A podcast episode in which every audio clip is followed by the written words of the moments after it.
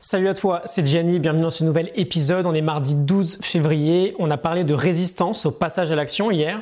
J'avais essayé de te mettre euh, un peu cette résistance en image en fait. Euh, c'est un énorme monstre qui t'empêche, qui t'empêche d'agir au quotidien, contre lequel on veut vraiment rentrer en guerre.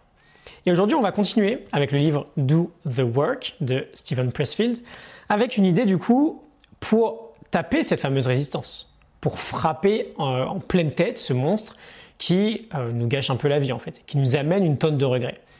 Cette idée, tu vas voir, elle est absolument géniale pour euh, vaincre la procrastination. Alors en quoi ça consiste? Euh, Bon, faut pas se cacher déjà. Quand on veut passer à l'action ou vaincre cette fameuse procrastination, il n'y a pas de solution miracle. Ça n'existe pas. C'est jamais simple. C'est jamais hyper facile. Il y a toujours un effort à faire de notre côté. Très souvent, cette résistance, ce monstre, va intervenir pendant notre phase de préparation. Je pense que tu vois de quoi je parle. Tu dois t'y mettre à peu importe la tâche créative en question, on va dire l'écriture de ton bouquin par exemple. Et bah, cette force, elle est maligne. Elle va retarder ton passage à l'action en te poussant à te préparer beaucoup mieux que ça faut que tu aies un bel écran, faut que tu aies un beau clavier, un beau cahier, un beau stylo. Puis tu vas faire un beau plan et euh, tu vas aller bien peaufiner quelques détails super importants, etc., etc. Tu vas tout faire sauf agir finalement. Et je t'en parle en pleine connaissance de cause. Je rencontre ce phénomène tous les jours. Par exemple, quand je veux commencer l'écriture d'une morning note, euh, je vais me retarder. Je vais faire autre chose en pensant que c'est plutôt indispensable de faire cette chose-là. Alors que non, c'est juste de la résistance. L'idée que je te partage aujourd'hui, c'est qu'il faut reconnaître qu'une trop longue préparation à l'action, c'est de la résistance. Et donc il faut commencer avant d'être prêt. Commencer avant d'être prêt. Comment je le traduis par exemple dans le cadre de mes notes? Je veux écrire une note, ok? Je commence à écrire ma note. Même si je suis pas tout à fait prêt. Même s'il y a un petit truc sur mon bureau que j'aurais bien aimé ranger avant de, avant de commencer. Sauf que j'aurais aimé le pour me retarder. Ok, je commence avant d'être prêt.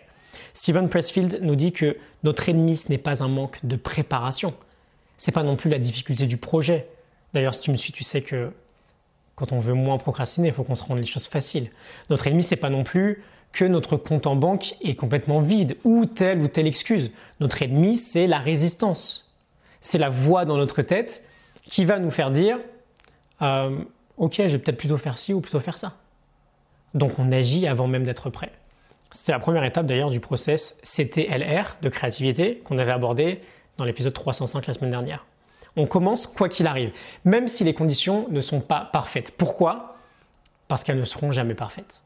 Et cette voix qui te freine dans la tête, là, c'est juste la résistance qui s'est déguisée. Et on avait dit d'ailleurs qu'elle était hyper vicieuse, elle est trompeuse, c'est une sirène. Ok? Je te laisse avec cette idée. J'espère que ça te parle, que ça t'inspire. Commence avant d'être prêt et applique-le dès aujourd'hui. Ne perds pas de temps chaque moment où c'est la résistance qui gagne.